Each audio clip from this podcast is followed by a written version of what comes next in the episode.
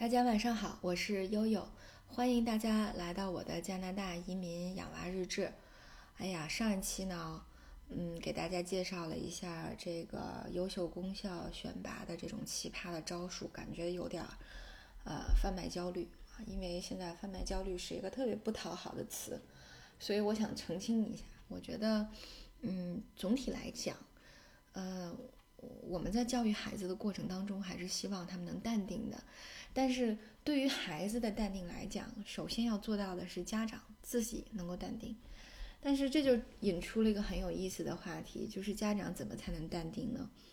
那个呃，因为在加拿大这边啊，因为华人的家长非常的多，所以呢，呃，如果你被有幸拉进了一些顶级私校。什么教会学校的家长群，我的个天，你就会看见和什么海淀、顺义啊，什么纽约上东区啊家长群同样的这种高焦虑的家长群体。呃，怎么说呢？我有时候总是把呃一个人的职业作为他的一个呃呃规划他终身。生活方式和幸福指数的，呃，这么一个基准，所以我可能和很多家长给孩子制定的目标不太相同。呃，简单来说，就是在孩子小的时候呢，就因为我们家妹妹现在年龄比较小，但是哥哥已经十岁了，而哥哥特别有意思，他有一个特点，我们前面节目也介绍过，他特别喜欢小动物。哎，而且而这种植素从大概他两三岁的时候就已经非常的，呃明显而和明确了，呃特有意思。他到英国第一天去上学的时候，正好那个星期的主题呢是说你未来想成为什么样的人？Who I I am willing to be in the future。然后老师就问说，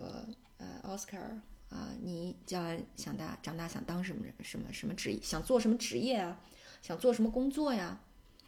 然后当时他只有四岁半，其实他也不会几个词，但是他有一个词他非常熟悉，他说我要当 zoologist，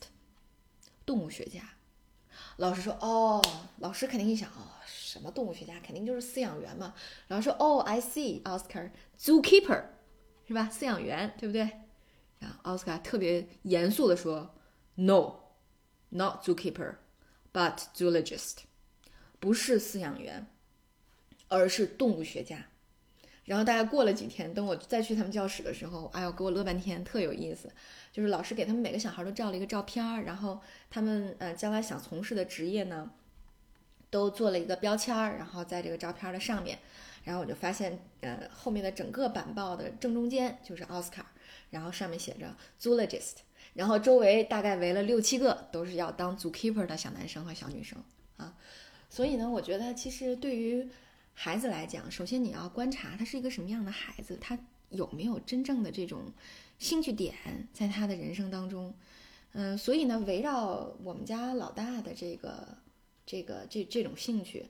比如说我们就会呃给他买相应的书啊，给他把北京能报的动物学的这个、这个、这个培训班全给他报过了，什么虫子的、这个两栖的、鸟的、野生动物的。各种各样的这种啊细分的班儿全报了，报了之后又觉得那个还不过瘾，嗯，怎么办呢？又从这个中科院的动物所又请了一个研究生，然后每周给他讲这个大学的专业课动物学，那个也是我在高中做打奥赛的时候要其中要学的一本专业书，其实非常简单，可以推荐给小孩子听。所以呢，又请这个研究生每周来给他上三个小时的课，专门就是对他进行这个比较成体系的这种动物学的教育。对，然后但是呢，我也经常会告诉他，我说你看，我把今年的这个奥赛的题给你下载下载下来了。我算了一下，动物学的知识只占整个考题百分之二十到三十。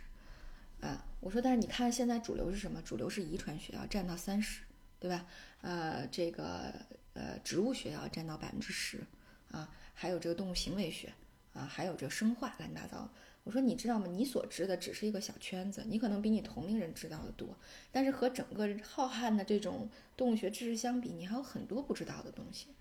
对，在此基础上，你除了发展它的知识的体系以外，反正我们能做的就是比如说我看到美国的一个综艺，就比如说 Make Up，它是做这个呃那种呃特效化妆师的那个综艺，我不知道大家有没有看过，挺有意思的。哎，我说你看你对动物这么了解，你可以这个这个这个将来去做一个呃这个化妆师啊，做这个呃特效特效化妆，专门画野兽，专专门给把别人打扮成野兽啊，是吧？哎，做这种东西，那你可以做动画啊，你还可以做这个，就是也就是说你你还可以做兽医啊，你还可以研究动物行为做拟态啊，去研究什么其他的，发明一些其他的东西。所以这些你是需要家长在孩子整个成长过程当中不断的去带着他去探索的。就是如果我有了这个爱好以后，那我应该哎有哪些这个可能的这种职业路径是我将来可以做的？所以我就跟他说：“我说哎，如果你喜欢，那你将来你可以上个什么这个呃这个这个电影啊，对吧？可以学化妆啊。”就，如果咱成绩不好，上不了 university，上不了大学，我们可以上 college，是吧？学特效化妆啊，对吧？我们可以学兽医啊，啊，这这工作都很好找，对不对？我说，所以其实，呃，不一定说我们一定就要上多大的商学院啊，我们一定要上这个呃这个 UBC 的商学院。那因为我自己本身我是做我是金融口出来的，我就觉得。我就有的时候和我同行就讲说，你看现在很多民营证券公司，啊，包括一些企事业单位就做搞金融的，都开始做 AI 了，对吧？你无论是证券的还是这个股票的投资，你后面其实很多东西都是都是一些这个量化的一些模型在，就一些电脑系统在运转了。其实将来可能对于金融行业来说，它的这个就业是一个，嗯，怎么说呢？是一个，呃，可能会这个。逐渐萎缩的这么一个，呃，这么一个趋势，包括前几年我们招了一个北大的博士，后来那个北大的博士没签我们，我还觉得挺奇怪的。后来我跟他聊，他说我导师说了，说你们这个机构可能十年以后就不存在了。后来我想了想，我觉得是因为确实，呃，就是由于科技带来的这种金融业的革命，呃，将来势必会有，所以其实未必说，呃。呃，一个专业在未来就，呃，一定能够啊是金领，一定能够有个金饭碗。那你纵观无论是招生还是招聘也好，那从前最早期的这个啊学遍数理化走遍全天下啊，然后到后来的这个学计算机，然后到现在的学金融经济学，其实大概每十五年，每十到二十年吧，这么这么可能这个好一点，对，十到二十年其实都有一个浪潮。所以你没有办法，你作为一个一个，呃，职业生涯只有几十年的一个，呃，浩浩荡荡市场当中的一份子，你说你是用你这几十年去跟这个浪潮博弈呢，还是说真正守住自己喜欢的东西，做自己喜欢的事儿呢？所以我认为，我希望我的孩子，无论他将来是能挣多少钱，还是怎么着的，他首先他应该做的高兴这个事儿，他愿意做。就是人什么时候最快乐呢？就是你不给我这个，不给我钱让我做这个事儿，我也高兴，我也愿意的时候，哎，这个时候的状态是最好的。呃，所以为了这样，我也经常会鼓励他们，我说你去做一些志愿者的活动，我也不会说你们做了家务我就给你们钱，我很少这样子做，就是因为，嗯，其实有的时候你不是通过这种经济回报去印证的。呃，兴趣才是你真正的兴趣，才是你，呃，值得用你一生的职业生涯去追索的。所以我就觉得说，大家现在一窝蜂的都搞得这么激烈，都把一些精力花在这个，嗯，就是各种各样不知道未来的地方，呃，真的感觉很不经济。嗯，对，这这是一个观点。所以我就想说，哎，我的孩子也。不一定非要去竞争那么那么好的学校，是吧？我就是希望他考个动物专业，哈，对吧？然后将来能当个兽医就挺好，啊，或者是能干个什么就挺好。我觉得大家，嗯，在对自己孩子教育的时候，是不是首先应该有个底线？只要在这个底线上，就还是要淡定一点。那可能有的家长会说，说可能我们家孩子没有像你们家奥斯卡那么明确的兴趣。对，在这种情况下，就比如说像妹妹，我到现在还确实是没有发现她有什么这个明确的兴趣。我觉得像这种情况下，你就多让她去参加一些各种各样的、各种各样的培训班。但是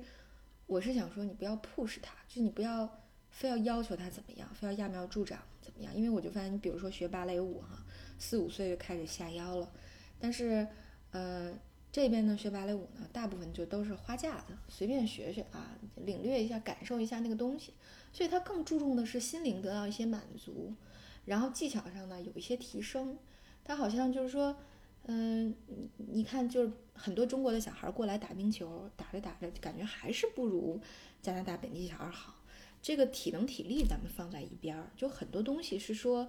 呃，你技巧性的也好，经验性的也好，你是要积累到一定阶段才会爆发出来的。所以我就说，你技巧提升不重要，重要的是要积累时间和兴趣，这个才重要。嗯，比如说你像妹妹，我也不知道她喜不喜欢滑冰，呃，但是呢，我给她报滑冰的时候，我一周会给她报两次，因为像很多体育活动，我觉得你需要凑够时间才知道她是不是真的能做这个事儿。所以呢，我就说，你即使站在冰上，你也要站着。你把每周的时间站够了都可以。那在我对他的观察，我就发现，一开始因为他最小，他最矮，他的力量最差，所以他的进展最慢。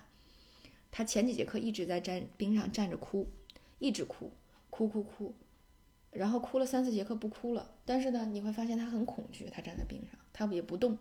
老师催他，他动一下；老师不催他，永远不动。他就一直那样站着。但是他站了大概十节、十二节课这样的样子，那也就是说一个半月到两个月的时间。突然有一天，他迈开腿就滑走了。然后现在他好像是他们这个这个年龄段里面滑的最好和滑的最快的小孩。所以我觉得有的时候，嗯，没有表现出明确兴趣点的小朋友，只是应该让他多尝试，给他时间，呃，让他去。体味说这种东西他到底喜不喜欢，所以我觉得我跟贩卖焦虑比，我还是愿意贩卖淡定。就是你不要管说别人的孩子怎么样或者怎么着的，就是因为我就是在在我们作为 HR 来说，嗯，其实 HR 是最近特别那个不受待见的一个行业哈，然后那个也经常被诟病。嗯，但是我是觉得我们每年看的人真的是挺多的，我看的工资单也挺多的，我受的打击也挺多的，啊，经常觉得我靠，这种人也能拿这么高工资哈？对，但是，呃，但是慢慢的你就觉得淡定了，因为你会发现很多人的生活质量和他们的收入根本就不成正比。呃，一个人的幸福与否，一个人他生活质量和他的生存状态，呃，跟他的收入没有什么关系，或者说。有很多人都没有什么关系，呃，或者一部分人认为这个收入和我的状态有很直接的关系，但只是你认为。但是，呃，如果你过十年、二十年，你回过头来看的时候，你会觉得其实都差不多。所以当时我记得我们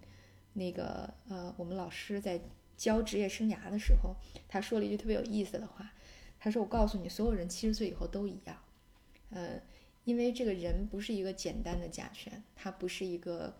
呃。”比如说他的财富、地位，啊，家庭、健康，简单的加权，这是全都是一个综合指数的加权，呃，很难用一个东西去定义一个人，也很难用呃一个简单的指数去定义他快乐不快乐。所以我觉得，嗯，脱离开来焦虑以外，我们来加拿大，嗯，带着孩子过来。我觉得我特别不愿意进入到那种家长圈，因为我觉得我跟他们三观真的是不合。呃，对我我也不希望我的孩子说一定要多么，呃，就是成为多么优秀的人，因为一我觉得这个这个你就读了商学院啊，也有可能去开饭馆，也有可能去卖猪肉啊。二我也不认为你去一个投资机构做交易员和你在家门口开一个饭馆，对我来说。呃，让我的心里，我觉得，呃，我我我的教育是成功还是失败？因为只有这孩子自己，他自己的感受才能决定他是不是幸福。嗯，所以我觉得跟贩卖焦虑比起来，我想那个还是要贩卖淡定的。这就像昨天我们去滑冰的时候，旁边一个家长就说，说那个，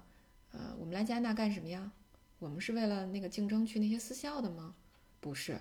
而我觉得我们就是来占便宜的呀。我们要花着钱去私校，我们还来加拿大干嘛呀？在北京、上海哪儿还没个私校啊？是吧？那个还哪儿还看不见高处的风景啊？嗯，很有道理。对我说，哎，太好了。我说这大哥，我说咱俩三观实在是一致，我也觉得是这样。好吧，呃，今天就跟大家随便闲侃到这儿哈。呃，希望大家都能过上淡定的日子。呃，晚安。今天就到这里了，感谢关注。